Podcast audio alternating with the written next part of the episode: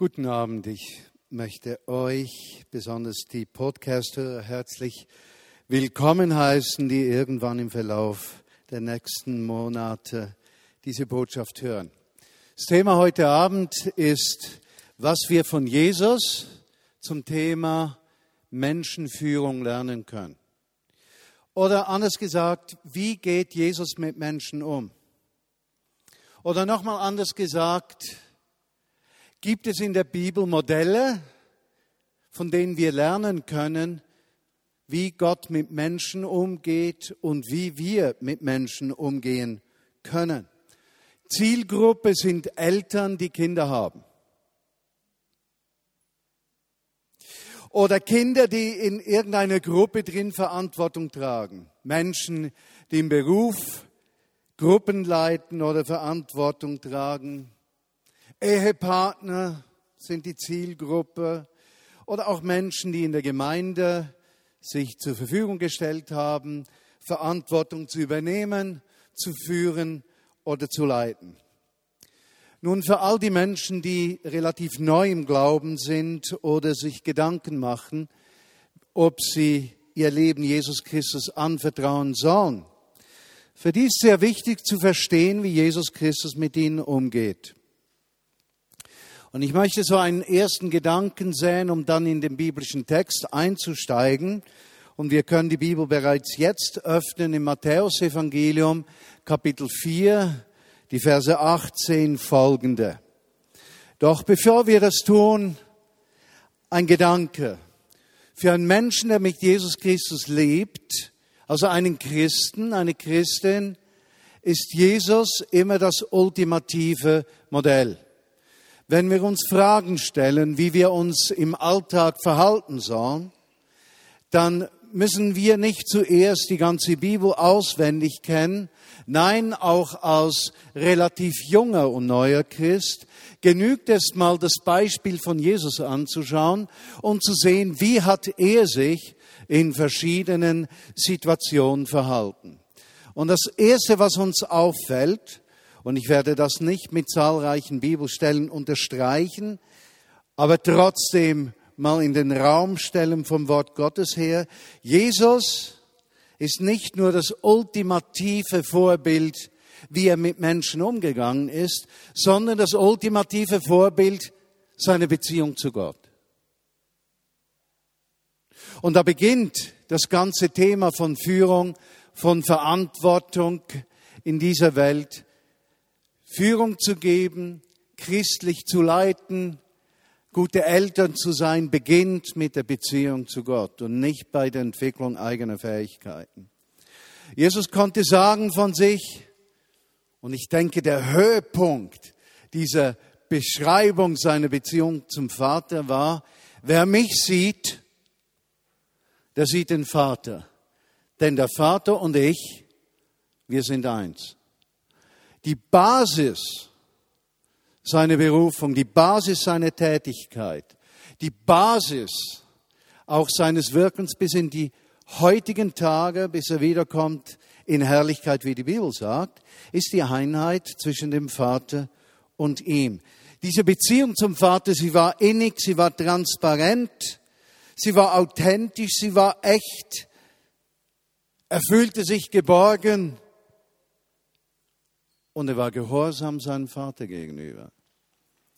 Also das Vorbild für einen Menschen, der in dieser Welt, in Familie, Gemeinde und Beruf Verantwortung übernehmen möchte als Christ, liegt in seiner innigsten Beziehung zu Gott, der sich durch Jesus Christus als der König deines Lebens offenbart und dich mit seiner Kraft, der Kraft des Geistes, bevollmächtigt, ein Leben aus der Fülle zu leben. Das ist der grundsätzliche Ausgangspunkt. Doch lasst uns mal schauen, wie Jesus mit Menschen umgegangen ist. Und wenn ich jetzt diesen Text mit euch zusammen lese, geht es mir nicht darum, ein Prinzip herauszuschälen, um zu sagen, Jesus wirkt immer so. Es geht mir vielmehr darum, ein Modell zu entdecken, das mir hilft, Gottes Wirken besser zu verstehen, damit, wenn es geschieht, wenn es geschieht, ich etwas damit anfangen kann.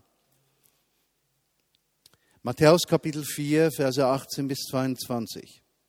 Als Jesus aber am Galiläischen Meer entlang ging, sah er zwei Brüder. Der eine war Petrus und sein Bruder Andreas. Diese warfen das Netz ins Meer, denn sie waren Fischer. Und er spricht zu ihnen, folget mir nach und ich will euch zu Menschenfischern machen. Und sie verließen sofort die Netze und folgten ihm nach. Und als er von da weiterging, sah er zwei andere Brüder, Jakobus und seinen Bruder Johannes, die mit ihrem Vater Zebedäus ihre Netze flickten, und er rief sie, und sie verließen sofort das Schiff und ihren Vater und folgten ihm nach. Nun lasst mich diesen Text etwas mit euch beleuchten. Was tut Jesus zuerst? Jesus lädt offensichtlich zwei Menschen ein, in die Beziehung zu ihm zu treten. Also das Erste, was Jesus macht, er schafft Beziehung. Ja? Oder er lädt in die Gemeinschaft ein.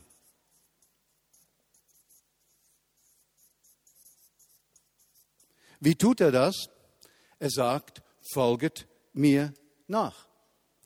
An einer anderen Stelle heißt es, und er rief sie zu sich, damit sie mit ihm zusammen sein konnten.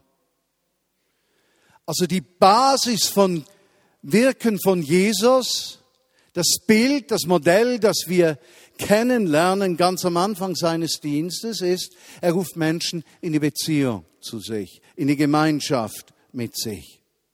Und da hat es einige ganz interessante Gedanken, die hier drin verborgen sind in diesem ersten Text. Äh, wir lesen, er ging an diesem Meer, am Galiläischen Meer, am See Genezareth entlang und er sah zwei Brüder, ja, Petrus und Andreas. Und da kommt schon ein impliziter wichtiger Gedanke. Es hätte, könnte auch stehen, und er sah Andreas und rief diesen Andreas ihm nach zu folgen. Oder es könnte stehen, er rief Petrus. Weshalb ruft er zwei?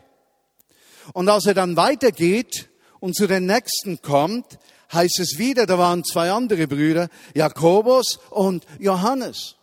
Was könnte das implizit, nicht explizit bedeuten? Könnte das bedeuten, dass eben Beziehung und Gemeinschaft aus der Blick von Jesus Christus nicht einfach nur einen einzelnen Menschen für sich abgeschlossen bedeutet, sondern immer mehrere. Und wenn Jesus Christus uns in die Gemeinschaft mit sich ruft, in die Beziehung mit sich ruft, dass das nicht nur ich und er bedeutet, sondern er, ich und viel mehr. Wunderschöner Gedanke gleich hineingerufen in die Gemeinschaft mit mehreren. Äh, wir sehen dann, dass er etwas Zweites tut und für mich ganz interessant, wie er das verpackt. Er vermittelt als Zweites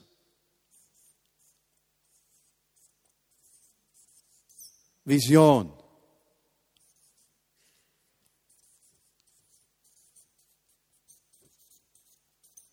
Perspektive. Wie macht er das? Wir lesen am Anfang des Textes eigentlich vollständig etwas Unwichtiges, dass dieser Petrus und Andreas, dass sie beide das Netz ins Meer warfen, denn sie waren Fischer. Also vollständig uninteressant. Äh, was hat ihr Beruf mit dem Ruf in die Nachfolge zu tun? Eigentlich überhaupt gar nichts. Könnten auch Bäcker sein. Es könnten auch Fleischer sein. Äh, es könnten auch Taxifahrer sein. Äh, ist überhaupt nicht wichtig. Aber, und das merken wir, wenn wir den Text weiter verfolgen, er sagt zu ihnen, folget mir nach in die Gemeinschaft und dann, und ich mache euch zu Menschenfischern. Das heißt, wenn Jesus Perspektive gibt, wenn Jesus Vision gibt, geht er auf den einzelnen Menschen, sein Empfinden, sein Wissen, sein Umfeld ein. Er hat nicht gesagt, ich weiß, ihr seid Fischer, aber jetzt werdet ihr Brötchen backen. Er hat nicht gesagt, ich weiß, ihr seid Fischer, aber von diesem Tage an werdet ihr sehr theologisch, philosophisch in der Synagoge unterweisen. Hat er nicht gesagt. Ihr seid Fischer, ihr werdet Menschenfischer. Und so findet Jesus offensichtlich, wenn er Menschen in die Gemeinschaft und Beziehung gerufen hat, um Menschen ihm Folge leisten. Und hier in diesem Text bei allen vier Personen etwas Überraschendes, das ich eher als beschreibend erachte und weniger als notwendig. Sie verließen alles sofort. Und diese Beschreibung in diesem Text ist wie eine Ermutigung hier reingesetzt, wenn Gott dich ruft. Unabhängig, wo du stehst heute in deinem Glauben an Jesus Christus, ob prüfend, abwartend, ob bereits seit 30 Jahren ihm nachfolgend, wenn er ruft in die Gemeinschaft, dann lass alles stehen und liegen. Vergiss alles. Alles wird unwichtig im Verhältnis zu dieser Beziehung, die er anbietet und dem, was es beinhaltet. Menschenfischer, Beziehung zu deinem Leben. Wenn Jesus in Beziehung mit uns trifft, gibt er jedem Menschen Perspektive für sein Leben. Viele Menschen sind so beschäftigt mit ihrem Leben, dass sie nicht offen sind, auf die Aussage, du wirst ein Menschenfischer, einzugehen.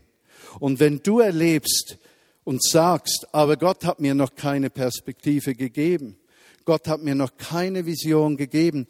Könnte es sein, das ist nur meine These, könnte es sein, dass du so sehr mit dir beschäftigt bist, dass du gar nicht das offene Herz hast für das, was Gott für dich vorbereitet hat?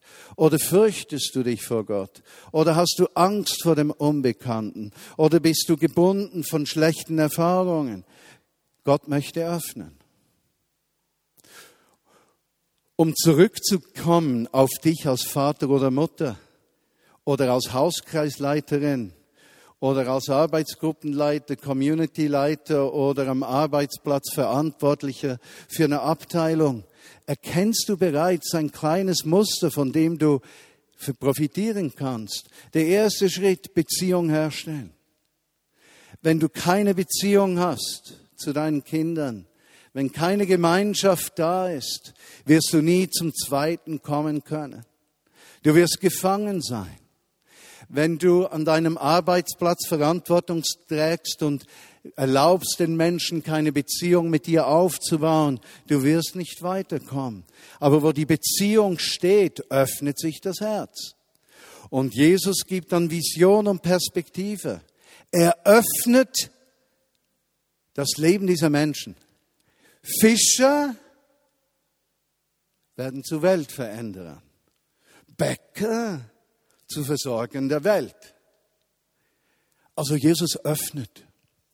Und wenn du eine Führungsperson ist, dann wirst du mir beipflichten, dass wenn es uns nicht gelingt, Menschen für das Unmögliche zu öffnen, werden sie immer im Rahmen, begrenzten Rahmen ihrer Möglichkeiten leben. Aber es ist herrlich zu sehen, wenn Menschen sich öffnen für das Unmögliche und das nicht von sich, sondern von Gott erwarten. Ich werde euch zu Menschenfischern machen. Vision und Perspektive. Was geschieht dann bei der Perspektive? Vers 23. Und Jesus durchzog ganz Galiläa, lehrte in ihren Synagogen und predigte das Evangelium vom Reich Gottes und heilte alle Krankheiten und Gebrechen im Volk. Und sein Ruf verbreitete sich in ganz Syrien und sie brachten alle Kranken zu ihm, die Krankheiten und Schmerzen hatten, Besessene, Mondsüchtige, Lahme und er heilte sie. Und es folgte ihm eine große Volksmenge nach aus Galiläa, aus dem Gebiet der zehn Städte und aus Jerusalem, Judäa und jenseits des Jordan. Was hat er genau getan? Er hat etwas ganz Interessantes gemacht. Er hat die Vision und Perspektive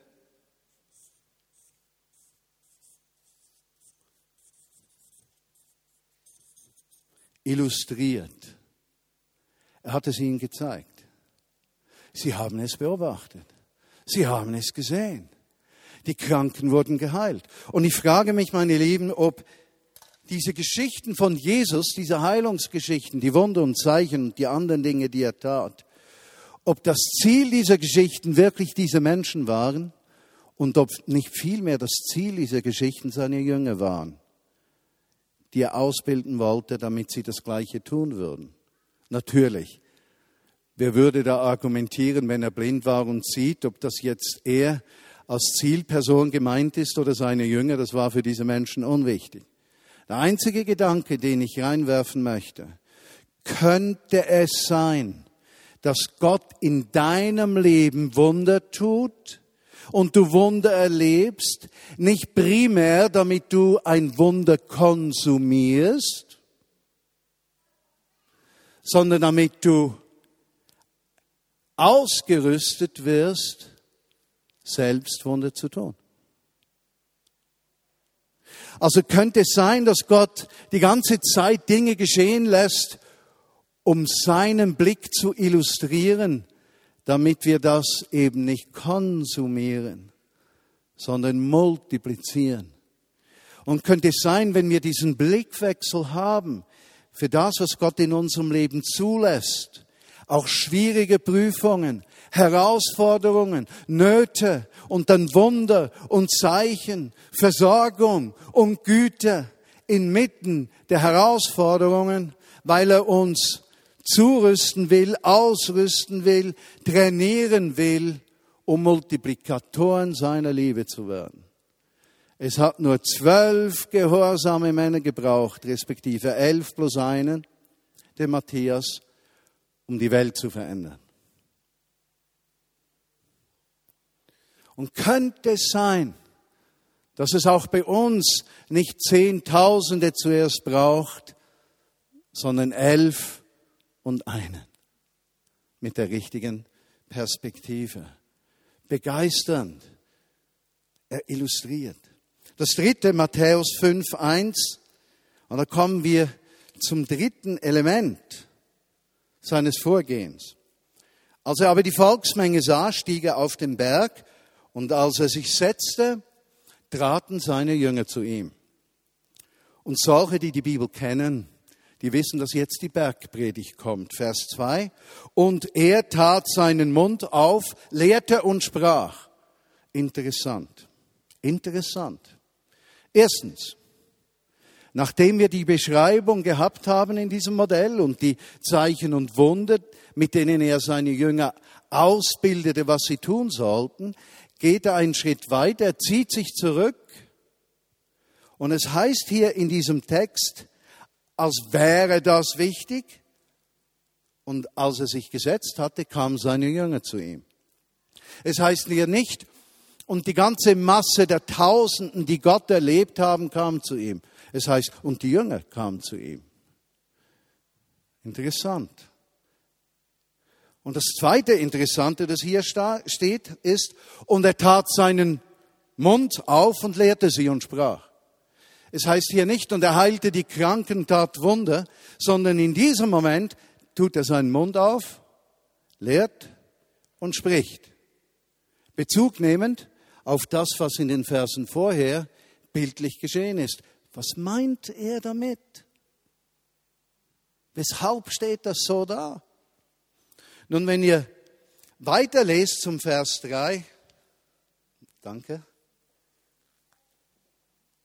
wenn ihr zum Vers 3 übergeht, dann beginnt er die Bergpredigt zu halten. Ganz interessant. Selig sind. Ja, die geistlich Armen, denn ihrer ist das Himmelreich. Selig sind die Trauernden, denn sie sollen getröst werden. Selig die Sanftmütigen, sie werden das Land ererben. Selig sind die nach Gerechtigkeit hungern und dürsten, denn sie sollen satt werden. Selig sind die Barmherzigen, denn sie werden Barmherzigkeit erlangen. Selig sind die reinen Herzen sind, denn sie werden Gott schauen. Selig sind die Friedfertigen, denn sie werden Gottes Kinder heißen. Und so weiter. Und wir könnten jetzt zehn Stunden nur über diesen Text uns Gedanken machen. Nun, was tut er? Jesus nimmt die zehn Gebote und interpretiert diese in die Situation dieser Menschen hinein. Nun, eines wissen wir, Jesus ist nicht gekommen, das Gesetz zur Seite zu schieben, sondern das Gesetz zu erfüllen. Was so viel bedeutet für uns heute, ein Mensch, der Jesus nachfolgt, darf nicht, soll nicht, muss nicht unter irgendwelchen menschlichen Gesetzen leben. Und dieser Satz ist insofern herausfordernd, als dass in unseren evangelikalen Kreisen ein massiver Rückfall in Gesetzlichkeit stattgefunden hat über die Jahrhunderte und Menschen sich konform verhalten müssen und nicht Jesus abhängig verhalten müssen. Das hat auch in der ganzen Entwicklung christlicher Gemeinschaft zu furchtbaren Problemen geführt. Er interpretiert die zehn Gebote und in der ganzen Bergpredigt, die ja über das Kapitel 5 hinausgeht, sagt er dann zum Beispiel, Ehebruch ist nicht Ehebruch, wenn man ihn vollzogen hat, sondern wer in seinen Augen oder in seinem Herzen nach einem anderen Partner, wie sagt man, lüst, nicht lüstert, begehrt, Dankeschön.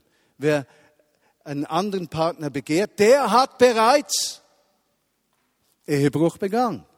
Mit anderen Worten, die zehn Gebote sind nicht Gesetze, die es zu erfüllen gibt oder Dinge, die es zu vermeiden gilt, sondern es geht um die Herzenshaltung. Und Jesus steigt in dieser Bergpredigt genau dort ein. Es geht um Herzenshaltung. Und was tut er? Er erklärt seinen Jüngern, ich schreibe hier an die Flipchart in rote Farbe Werte. Werte führen zu Überzeugungen. Ich hoffe, ihr könnt das lesen. Hier vorne. Werte führen zu Überzeugungen. Überzeugungen sind der Ausgangspunkt unseres spontanen Verhaltens in einer normalen Lebenssituation. Wenn du also, wenn dir einer, du gehst über den Zebrastreifen, Fußgängerstreifen und es kommt ein Auto von links und fährt dir beinahe über die Füße.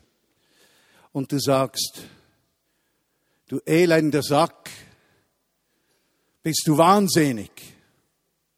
Dann ist es eine spontane Reaktion die darauf basiert, dass du den Fehler des Nächsten höher bewertest als die Tatsache, dass Gott dich bewahrt hat vor einem Unfall. Verstehst du den Punkt? Wenn du aber spontan sagst, Gott sei Dank, hast du mich bewahrt, dass er mich nicht überfahren hat, ist der Fokus Gottes Bewahrung. Und Menschen, die Werte entwickeln in ihrem Leben, die beginnen Schritt für Schritt zu verstehen, ein Leben aus der Beziehung zu Gott zu führen und sie haben Werte und Überzeugungen, die aus dem Reich Gottes kommen. Und wenn wir das übertragen in einen Geschäftsbetrieb, ist das ganz ähnlich.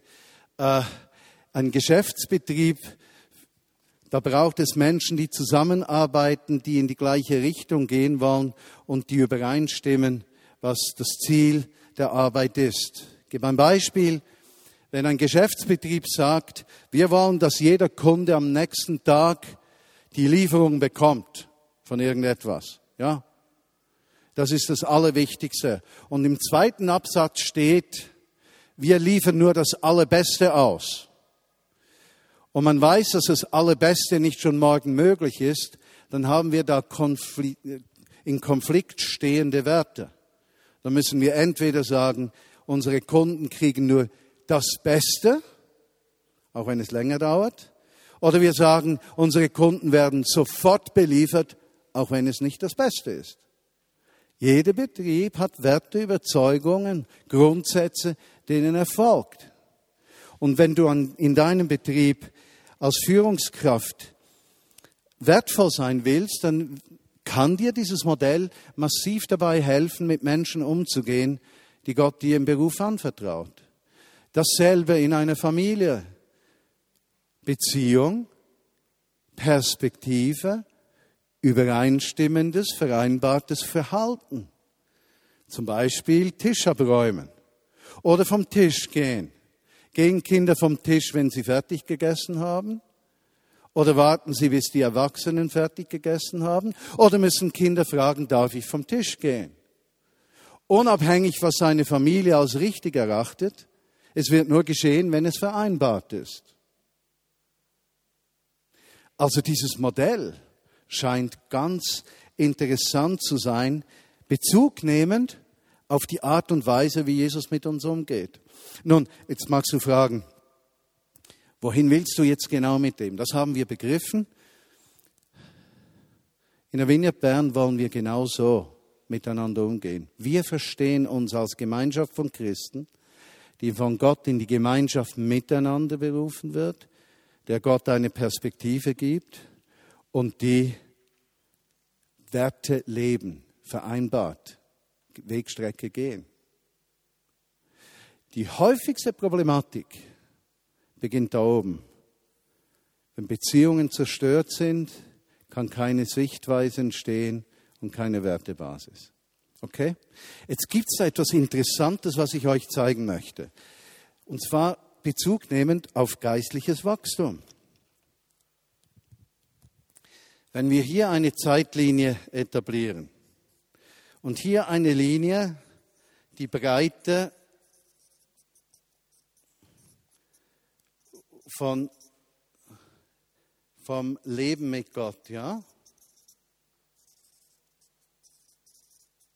Und hier ist eine Zeitlinie. Wenn wir den Text anschauen, sehen wir eigentlich drei Dinge, die geschehen. Die erste Aussage ist, folge mir nach. Das schreibe ich vorne in der Zeitlinie. Im zweiten Teil schreibe ich Vision oder Perspektive. Im dritten Teil schreibe ich Werte. Jetzt im Text drin ist es offensichtlich. Folge mir nach, sie gehen sofort. Bei der Vision merken wir bereits, beim Perspektive vermitteln, Jesus braucht drei Jahre. Ja? Respektive er beginnt, sie beginnen es zu verstehen, sie folgen ihm nach. Und dann kommen wir zum dritten, zu den Werten. Und wir spüren plötzlich auch in unserem Leben, das ist eine Lebensaufgabe. Die Veränderung unseres Verhaltens, unserer Überzeugungen, unserer Abhängigkeit von Gott, die geschieht nicht über Nacht, sondern sie braucht Zeit. Jetzt gibt es da noch einen interessanten Faktor, den ich euch zeigen möchte dabei. Beim Folge mir geht es um das Ich. Bei der Vision eben zwei und zwei geht es um das Wir. Und bei den Werten geht es letztlich um das Sie, die Menschen draußen. Das heißt, ein Mensch, der zum Glauben kommt, und wenn du unterwegs bist, dazu dein Leben Jesus anzuvertrauen, dann wirst du in der ersten Phase hier, ja, da geht es nur um dich. Da lernst du Jesus kennen, da entdeckst du Wunder und Zeichen, das Eingreifen Gottes in dein Leben. Und wow, du hungerst nach Wundern und du, jedes Wunder, das geschieht, motiviert total und boah, boah. Aber Gott bleibt nicht dort stehen. Er geht einen Schritt weiter. Er malt ein Bild. Und wenn er dieses Bild malt, das nicht nur dein Leben individuell betrifft, sondern eben das Leben der Gemeinschaft, dann wird deine, soll ich sagen, dein Leben mit Gott wird breiter. Und wenn du dran bleibst in deinem Leben und nicht aufgibst, Ja, hier kommt Jesus wieder irgendwann und bis dorthin ist die Veränderung unseres Lebens dran. Dann kommt hier noch eine viel größere Breite von Erfahrung und Leben mit Gott und Veränderung. Und darin sehe ich auch die Schönheit geistlichen Wachstums. Zuerst geht es ums, um mich, dann um uns, dann um sie. Und das meine ich jetzt nicht einfach linear. Das, Gott mischt das immer. Aber für unser Verständnis, es gibt Zeiten, da geht es um mich.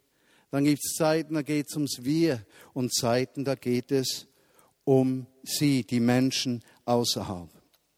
Und jetzt möchte ich euch daran noch etwas zeigen, und zwar besonders denen unter uns, die das Insight, das letzte gelesen haben. Ich habe dort in diesem Text, im Insight von radikaler Balance gesprochen. Ich habe gesagt, als Vineyard wünsche ich mir eines, Radikalität an jeder Ecke, die in sich ausgeglichen ist. Also wir sagen nicht, das Einzige, was zählt, sind Wunder und Zeichen. Der Rest ist Schrott. Wir sagen nicht, das Einzige, was zählt, ist verbindliche Gemeinschaft. Der Rest ist unwichtig. Und wir sagen nicht, alles, was zählt, ist Gerechtigkeit in der Welt und alles andere ist doch, Mann, doch kein Wert. Sondern wir sagen aus christlicher Gemeinschaft, wir wollen radikal Gottes kraftvolles Eingreifen erwarten und beten, dass der Heilige Geist auf uns fällt und alles ausfüllt und um Menschen zu Tausenden zum Glauben kommen, geheilt werden, verändert werden und wir sehen, wie diese Stadt gefüllt ist vom der Liebe und Herrlichkeit Gottes. Wow! Und wir sagen mit der gleichen Radikalität, wir wollen unser Christenleben miteinander leben, die Gemeinschaft suchen, gut übereinander sprechen und denken und eine Alternativgesellschaft sein, damit jeder, der uns sieht, sagt, es muss Gott geben, wenn man die sieht, wie sie leben. Und wir möchten drittens radikal jedes Unrecht ansprechen radikal uns einsetzen für die Verachteten dieser Welt, für die Ausgestoßenen. Wir wollen aufstehen auch und sprechen gegen die Ausbeutung, die in unserem Land und anderen Ländern geschieht. Wir wollen uns Gedanken machen, weshalb sich die Welthandelspreise von Nahrungsmitteln mehr als verdoppelt haben und Millionen Menschen hungern, weil die Industrienationen anders investieren. Wir wollen nicht schweigen. Wir wollen nicht schweigen, wenn die Bibel sagt, wir sollen Ausländer lieben und in diesem Land Ausländer kriminalisiert, verteufelt werden und gesagt wird, sie seien die Wurzel alles Schlechten für unser Volk und unser Volk hätte unter Ausländern zu leiden. Wir schweigen nicht und wir suchen nicht rechte oder linke politische Position, sondern biblische Position, aber schweigen werden wir nicht. Radikal an jedem Punkt. Und so kann ich sagen, von meinem Insight her, ich habe damals vor einem Monat, als ich von der radikalen Balance gesprochen habe, gesagt, dass ich setzt sich, ich schreibe hier Heil ja, im Sinne von soteriologischem Heil, Heilung, Ganzsein. Wenn Gott kommt, beschäftigt uns, er heilt mich, er macht mich ganz. Er räumt alles Lebensfeindliche aus meinem Leben raus. Und das ist alles, was mich interessiert. In einer weiteren Phase der geistlichen Entwicklung, wenn wir zum Wir kommen, ist das Thema Gemeinde, theologisch Ekklesiologie. Ich schreibe hier an die Flipchart Gemeinde. Plötzlich erkennen wir, dass unser Christsein nicht individuell ist, sondern in der Beziehung zu allen stehen muss. Und dass es gilt, einander zu lieben, unabhängig davon, wie sich Menschen verhalten. Ja, und ob sie uns gefallen oder nicht. Sondern wir sind in eine Familie hineinberufen, die sich trägt. Ja, und das dritte habe ich gesagt, ist Heilsgeschichte. Ich schreibe Heilsgeschichte an die Flipchart. Hoffe, man kann das nachvollziehen hier. Ja, Gottes Eingreifen in die Geschichte seiner Schöpfung. Und ich glaube, je älter Menschen und Christen werden, desto mehr möchte Gott zu ihnen sprechen über seine größeren Pläne. Und Männer und Frauen, die um die 50 Jahre sind und durch diese massive Krise gehen, dass sie Eltern haben, die sie pflegen müssen, Erbschaften, die zu verwalten sind, äh, Kinder, die ausfliegen, berufliche Bedrohung, weil Arbeitsplätze besonders bei über 50-Jährigen bedroht sind, die sollen eines wissen. Inmitten dieser Herausforderung hat Gott einen weiteren Plan, eine Perspektive und die hat vielleicht nicht mehr nur mit dir zu tun, sondern mit dem großen, weiten, was in der Welt geschieht. Und Gott ruft dich dort, andere zu Jüngern zu machen. Aus dem großen Blick Menschen mit kleinerem Blick zu begleiten, damit sich ihr Blick verbreitet. Und das Letzte, gut, wir haben auch spät begonnen. Aber das will ich euch noch zeigen. Marius hat sehr trefflich gesprochen vor einigen Wochen über die Art und Weise, wie wir führen in der Vineyard Bern. Und ich möchte euch das aufzeigen. Wenn das der Kern unseres Auftrages ist in der Vineyard Bern, dann hat es drei Elemente hier. Gemeinschaft, ja, schreibe das in ein Kuchen rein, Vision und Werte. Oder Beziehung, Vision, Werte. Wenn wir von unserem Weg in der Vineyard Bern sprechen, dann sprechen wir eigentlich immer davon, dass uns Gemeinschaft, Beziehungen, Vision und Werte verbinden soll.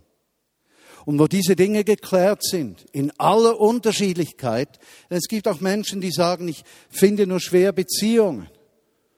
Alles klar, wir sind unterschiedlich. Vision auch. Wir hörten Erlebnisberichte aus Moldawien und einer, der auch da war, hat dann zu mir gesagt, wenn ich diese Geschichten höre, frage ich mich, ob ich am gleichen Ort gewesen bin. Seine Perspektive ist anders. Werte. Also eigentlich wie Jesus die Jünger eingeladen hat zur Gemeinschaft, Vision und Werte, ist es mein Verständnis von Leiterschaft, dass wir Menschen einladen, von dem, was Gott uns geschenkt hat, mit uns Beziehung, Vision und Werte zu teilen.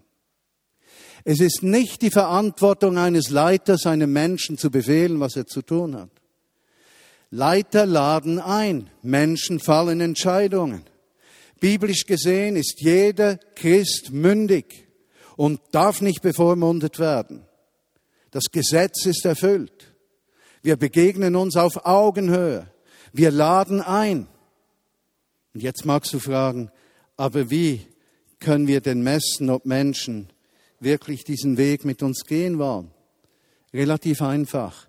Wir beginnen Menschen Fragen zu stellen und erbitten Entscheidungen von ihnen, wie sie sich zu diesen drei Dingen bei uns stellen. Und wo das geschieht, verhindern wir zu einem großen Maß das, was in evangelikalen Gemeinden so oft geschieht, Machtmissbrauch, geistlicher Missbrauch, Leiter, die sich hinstellen, als wären sie gleich nach dem lieben Gott, quasi anzubeten und fehlerfrei. Menschen, die sich nicht wirklich in die Gemeinde hineinsterben lassen. Deshalb, und mit diesem Satz will ich schließen, gibt es in der Vineyard Bern keine dienenden Leiter. Es gibt nur leitende Diener. Denn die Identität von uns allen ist das Dienen und nicht das Leiten. Das kommt von Gemeinschaft, Beziehung, Vision und Werten. Und dazu sind wir alle eingeladen, das miteinander zu leben. Und dazu laden wir Hunderte, Tausende, Hunderttausende von Menschen in Deutschland, Österreich und der Schweiz ein, mit uns, mit Jesus auf diesen Weg zu gehen. Lass uns beten.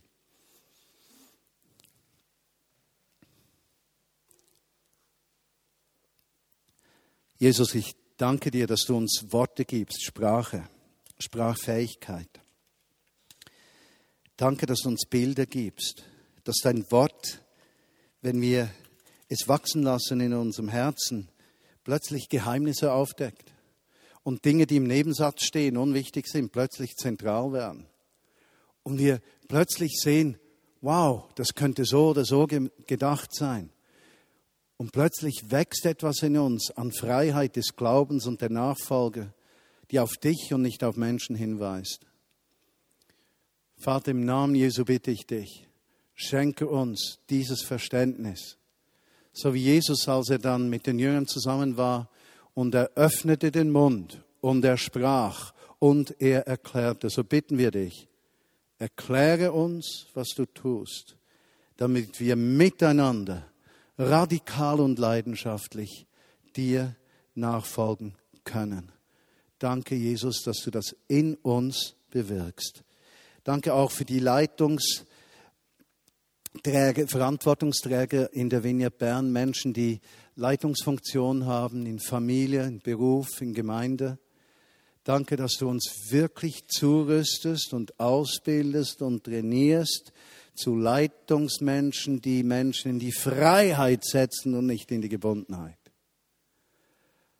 Damit wir sehen, wie Tausende freigesetzt werden, in ihre Berufung hineinzukommen und diese zu leben.